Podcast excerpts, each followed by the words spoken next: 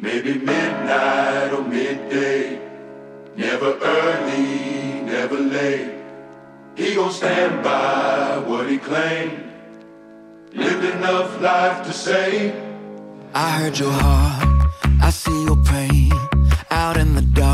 La música nos anuncia la llegada de nuestro amigo Ezequiel de León, de Estudio de León y Asociados. Tuvimos un montón de consultas de personas que se estuvieron comunicando durante la semana y tenemos a nuestro amigo que nos va a hablar específicamente hoy de accidentes. ¿Es así, hermano? ¿Cómo estás? Bienvenidos.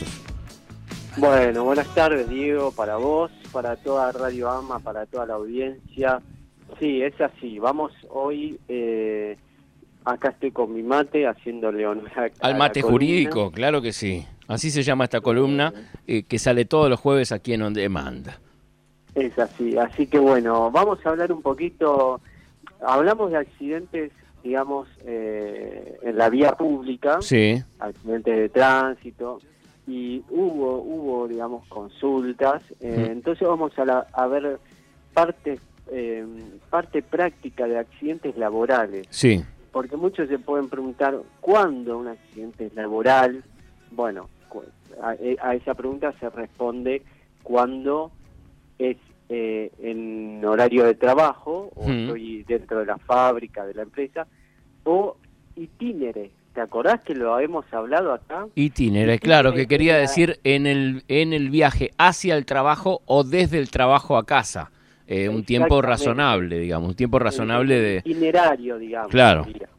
En, en el ir o en el, en el venir, en el trayecto, ¿no es cierto? Ujú, Entonces, eh, en eso no, no cabe ya la, la, la vía civil. Igual se puede reclamar por vía civil, pero no se juntan. No es que yo puedo puedo hacer por RT y por... No, no. Claro. Digamos, eh, si lo hago por un... Por, Por una vía. o sea, si- por una vía, eh, se tiene en cuenta y se compensa para, para la otra vía. Generalmente la vía, digamos, cuando es laboral, eh, bueno, a no ser que sea también, por ejemplo, de un motoquero o de- Sí. o de, de, de un delivery, de alguien que trabaja en la calle y, y también se junte, que es un accidente de tránsito, Hmm.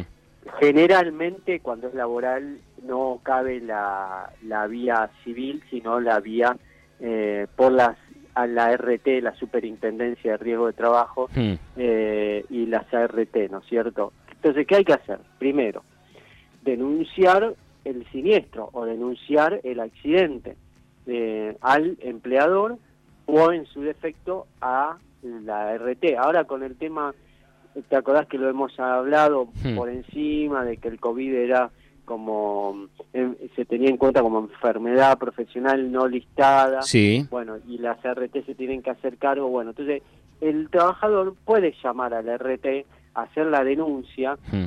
y después tiene que consultar al estudio de León. No, tiene Bien. que consultar a su abogado. Más vale, más vale, pero que ah, obviamente eh, nosotros te damos el teléfono de Ezequiel de León porque consideramos que es la persona de confianza eh, que podemos recomendarte. Por eso 11 66 06 40 86 es el teléfono para que vos te comuniques, para que lo agendes.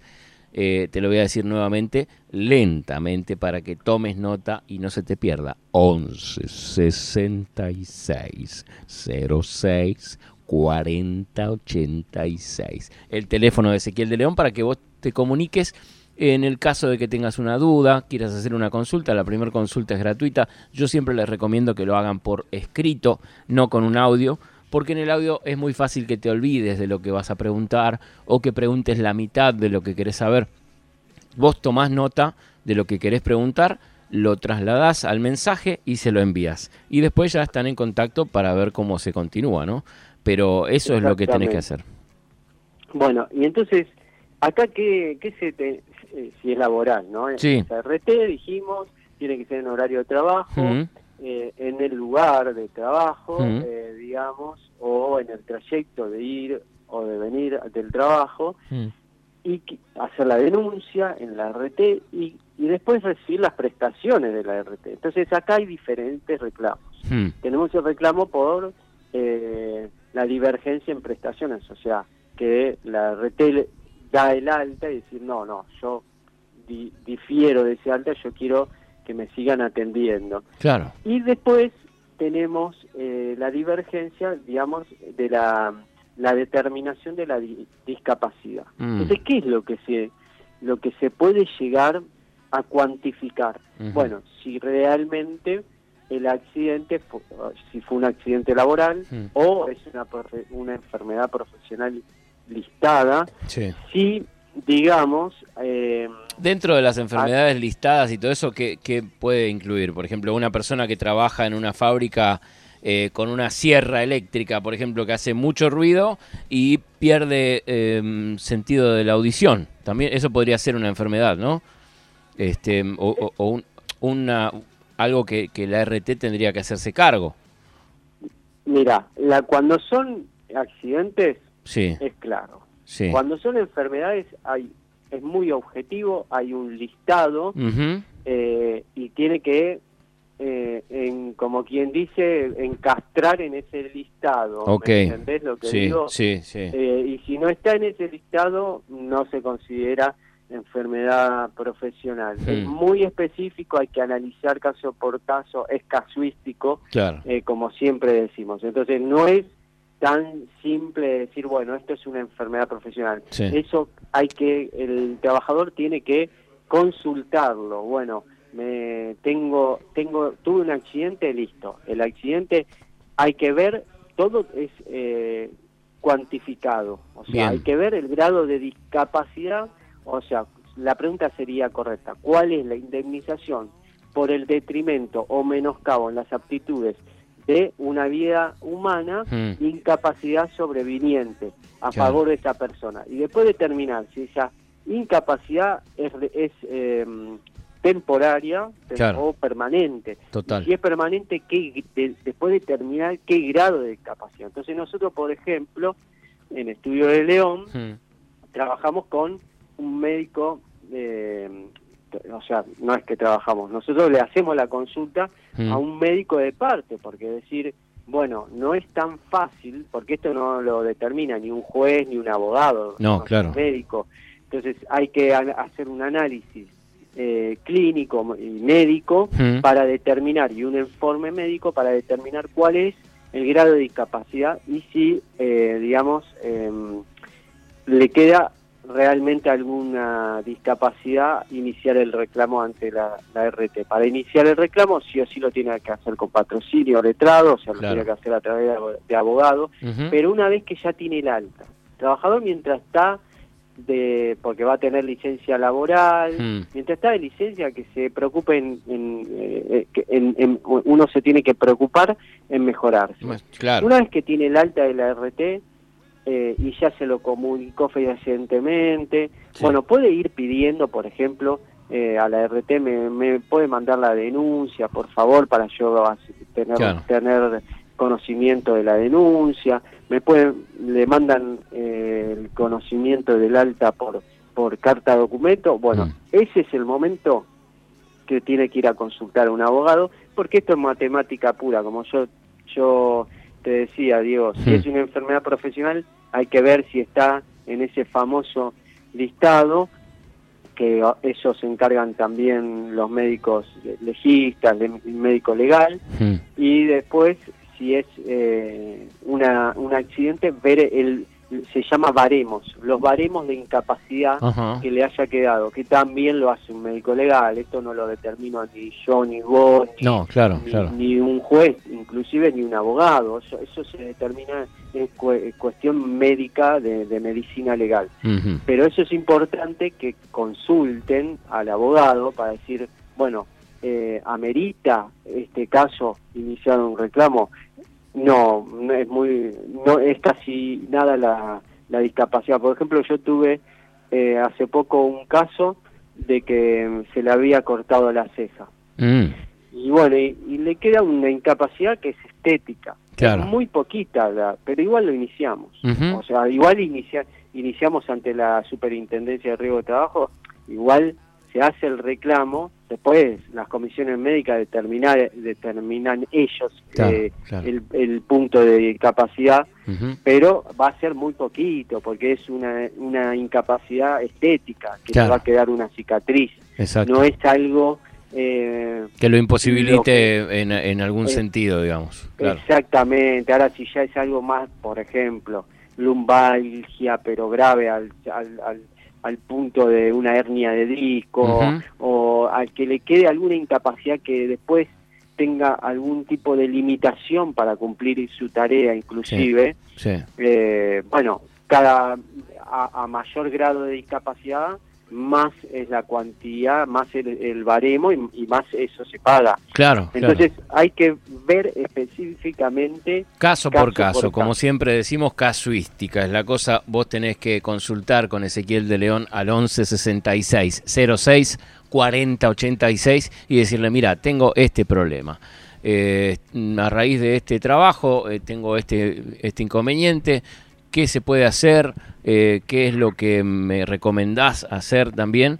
Porque también las personas a veces em, dicen, bueno, es lo que me tocó y se, se conforman con eso y quizás están sufriendo eh, fuerte, ¿no? Eh, una Claro. vida quizás se ve imposibilitado de caminar bien o de tener a- a- algún un dolor crónico, esas cosas realmente hay que tenerlas en cuenta y bueno, no sé si se podrá mejorar eh, la calidad de vida, pero por lo menos quizás podés tener un- un una retribución por, e- por ese daño. Así que se llama en, en lo que es eh, daños, Sí. eh, se llama res- resarcimiento del daño. Claro, exacto. Eh, Digamos, lo que pasó durante los años que llevaste trabajando y que te provocó eso crónico o lo que sea que, que estés sufriendo, por lo menos que tenga un resarcimiento, que, que puedas compensarlo de alguna manera. Eh, Pero lo que yo quiero, perdón que te Sí, no, por favor. Quería de- dejar en claro, como el, el jueves pasado, para Sí. no entrar, porque esto es, es un mundo, es Sí, un tema muy complicado, nos excede inclusive a la parte legal, y Ujú. abogado, esto Sí. más medicina laboral, etcétera. Pero lo que yo quiero que, que claro son las cuestiones prácticas. Por ejemplo, tenemos un accidente en la vía pública, Sí, tiene que hacer la denuncia en su seguro, tiene que estar al día con su cobertura. Segurísimo. Cuestiones prácticas que hablamos el jueves pasado. sí, Tiene un accidente en su trabajo, diferenciar. Acá tiene que hacer la denuncia a su RT, bien. tiene que hacer la denuncia a su empleador, tiene que hacer la denuncia a su RT y le tiene que dar las prestaciones correspondientes la, la RT. Mm. Y una vez que tiene el alta, ahí puede consultar si no dejarlo pasar, No, claro. pero esto no es nada, por ahí el trabajador dice, no, pero esto no, no, no es nada y piensa que no es nada y cuando Sí. lo consulta es, entonces eh, ver si amerita hacer la consulta, bueno, hacer la consulta una vez que se tiene el alta y determinar si hay algún tipo de discapacidad, algún grado de discapacidad o no, Bien, pero no dejarlo pasar. No. Entonces son cuestiones prácticas que, que hacen a, a la vida cotidiana y decir, bueno, ¿cuándo es laboral? ¿Cuándo es un accidente de tránsito? Bueno, se mezclan, porque si es, un- por ejemplo, un, eh, de- un empleado de delivery que trabaja con una moto y tiene un accidente en horario laboral, Sí. bueno, ahí claramente es un accidente laboral y, y, ten- y tendría que responder la RT. claro. Eh, Bueno, a mí, a mí me pasó una- una vez de, de estar en el colectivo yendo eh, hacia el trabajo. Yo iba sentado ¿no? en el asiento, pero adelante mío iba un señor que venía con una mochila y venía con unos, unos biblioratos abajo del brazo, ¿no? Y de golpe no sé qué pasó, que el colectivo frenó de golpe y esta persona se fue con todo su- el peso de su cuerpo, la mochila y los biblioratos contra la baranda que estaba Uh. para sostener. Entonces se abrió en la cabeza un, un tajo terrible y esa persona, por ejemplo, si hubiese tenido el teléfono de Ezequiel de León, lo llama automáticamente. ¿No? Me imagino, porque eso debe ser un accidente laboral e inclusive este porque el, el hombre se notaba que estaba yendo, estaba trabajando o estaba yendo a algún lado con esos biblioratos y la mochila y le ocurrió en la calle dentro del colectivo. En ese caso, eh, ca- calculo que también ¿no? ese tipo de accidentes están contemplados, ustedes lo- los atienden. Sí, sí, no, igual como dije antes, no se suman.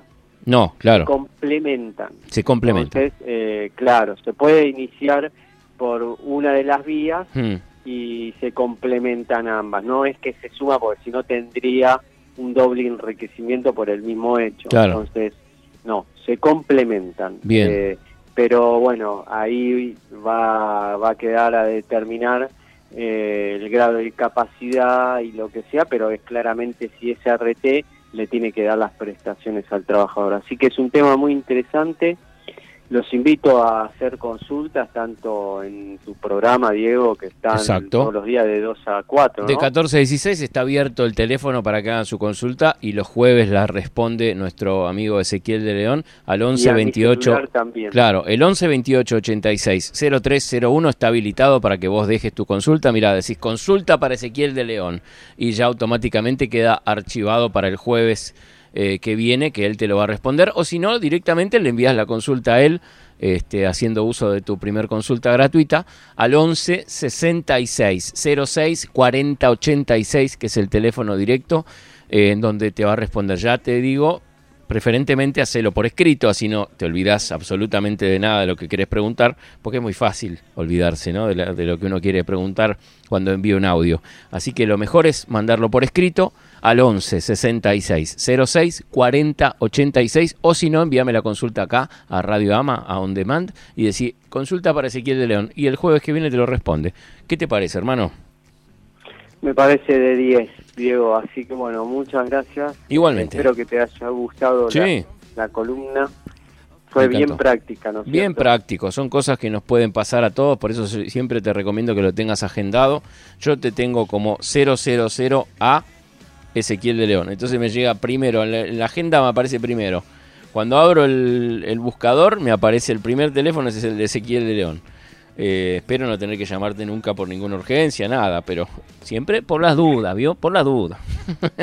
Es verdad. Son esos teléfonos que uno prefiere no usar, pero bueno, si, si surge el imprevisto, lo Ahí está. mano. Exacto. Gracias, Así hermano. bueno, no, gracias a vos, Diego, y un saludo a vos y a toda la audiencia. Nos reencontramos el jueves que viene entonces con más mate jurídico aquí en On Demand. Chao. Chao.